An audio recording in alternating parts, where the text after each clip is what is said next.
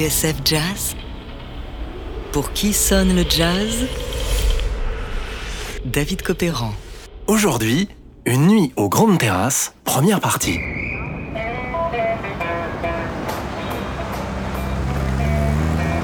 Nous sommes à Chicago, au croisement de Calumet et de la 35e rue Est. Dans ce carrefour anonyme, à quelques dizaines de mètres du lac Michigan, se trouve un petit immeuble bas de plafond, occupé par un spécialiste de la coiffure afro. Coloration, rajout, tresse, un paradis pour ces dames. À gauche de la façade, le long de Calumet, il y a un vieux mur en briques rouges dont les stigmates ne laissent rien paraître de sa gloire passée. En fait, seule une plaque minuscule nous rappelle que l'endroit fut jadis un haut lieu du jazz et de la fête, hanté par les fantômes d'Urlines, Louis Armstrong, Cap Calloway et Al Capone. Je veux parler du mythique Grande Terrasse.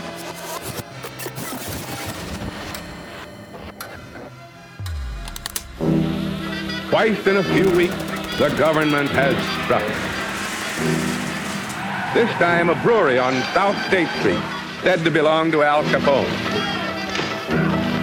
Bienvenue à Chicago en 1928. À l'époque, le quartier du South Side est la mecque de tous les pestiférés d'Amérique. Juifs et siciliens, noirs du Sud attirés par la grande migration industrielle du début du siècle, tous s'agglutinent dans ces rues sordides et ces sans eau courante ni électricité. Or, le South Side, qu'on appelle aussi Bronzeville ou la Ceinture Noire, n'est pas qu'un ghetto tenu par la pègre et secoué par les émeutes raciales. C'est aussi en 1928 et pour quelque temps encore, la capitale du jazz. Un quartier qui rivalise avec celui de Harlem à New York, car après tout, c'est bien à Chicago que le jazz est arrivé par le premier train de la Nouvelle-Orléans.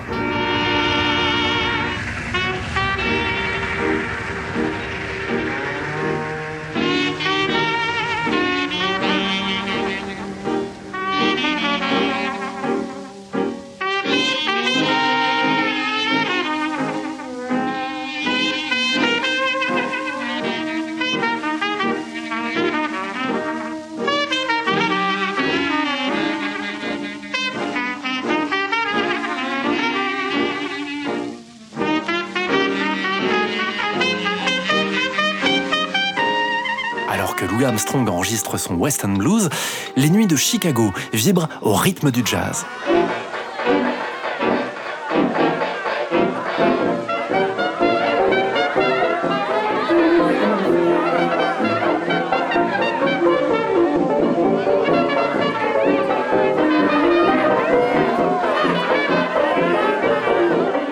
Principaux spots de la ville, le Lincoln Gardens, où Armstrong a retrouvé son mentor, le cornettiste King Oliver, et puis le Savoy, qui abrite la plus grande piste de danse du quartier.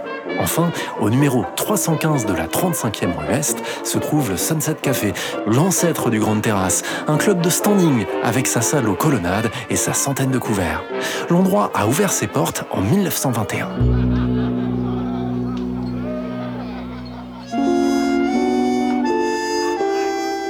À l'origine, le Sunset Café était un garage automobile.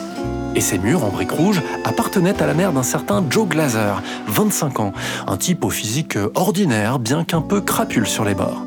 En ces temps de prohibition, en effet, Joe Glazer mène de front plusieurs business rémunérateurs, les voitures, les combats de boxe, souvent truqués, et la prostitution. Il se traîne d'ailleurs quelques casseroles, dont une accusation de détournement de mineur pour laquelle il échappera de justesse à la prison dans des circonstances particulièrement troubles. Bref, ce Joe Glazer n'est pas un tendre. On lui prête des liens avec le gang d'Al Capone, qui étend alors son emprise sur le South de Chicago.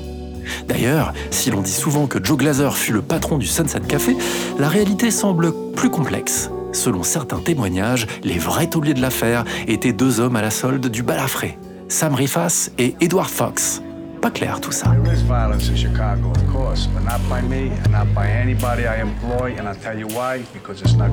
Il n'empêche, c'est bien au Sunset Café que Joe Glazer va rencontrer son futur poulain, celui dont il deviendra le manager intraitable, Louis Armstrong.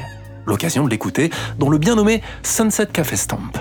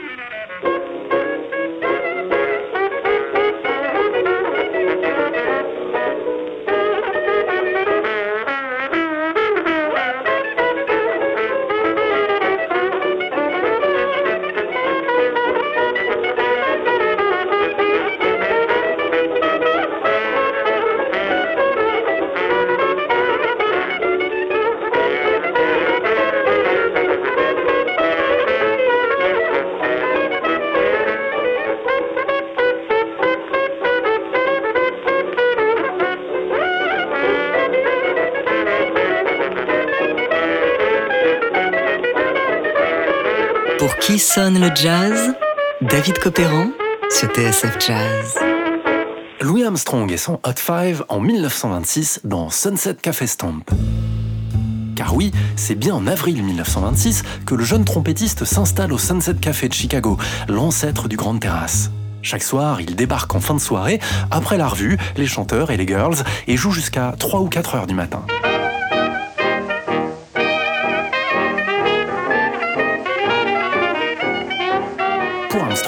L'engagement au Sunset est triplement important. D'une part, c'est la première fois que son nom s'affiche en grand caractère sur la façade d'un nightclub. D'autre part, c'est là qu'il rencontre son futur manager, Joe Glazer, on l'a dit. Enfin, c'est toujours sur la scène du café qu'Armstrong va entamer sa relation fructueuse avec le pianiste Earl Hines, à l'origine de ce chef-d'œuvre absolu du jazz, Weatherbird.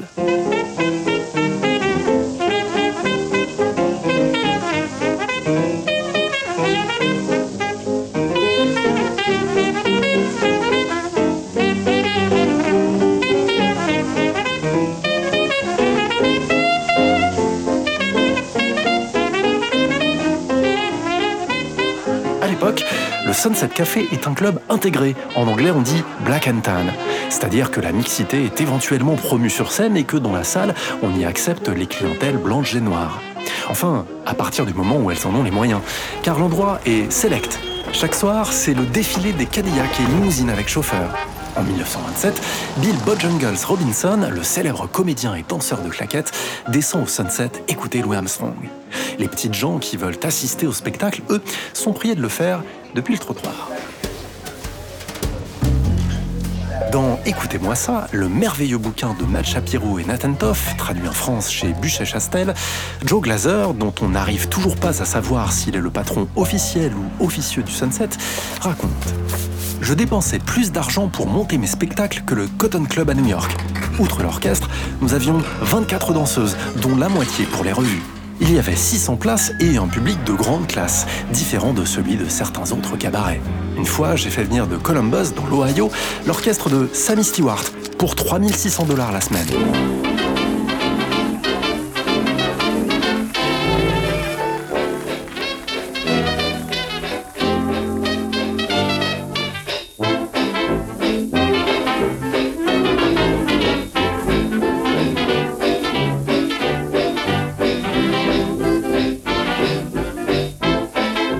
Des années 20, après le départ d'Earlines et Louis Armstrong pour New York, c'est un nouvel orchestre qui prend le relais au Sunset Café. Un club qui, au plus fort de la prohibition et alors que l'étau se resserre autour d'Al Capone, reste un grand phare dans la nuit de Chicago.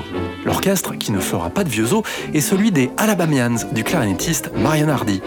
Hardy qui restera dans l'histoire pour s'être fait chipper sa place et son groupe par un jeune débutant bourré de talent, Cap Calloway, batteur, saxophoniste et chanteur qui est alors employé au Sunset comme maître de cérémonie.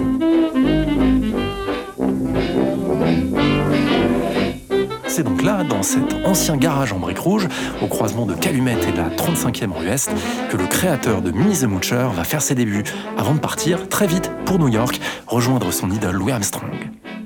Pour le club, c'est la fin d'une époque. Comme on le verra dans notre prochaine émission, Al Capone va bientôt reprendre la main, et ce, grâce à l'un de ses habiles stratagèmes dont il a le secret, moyennant quelques billets verts et ce qu'il faut de persuasion. Sigil le Sunset Café, bienvenue au Grand Terrasse.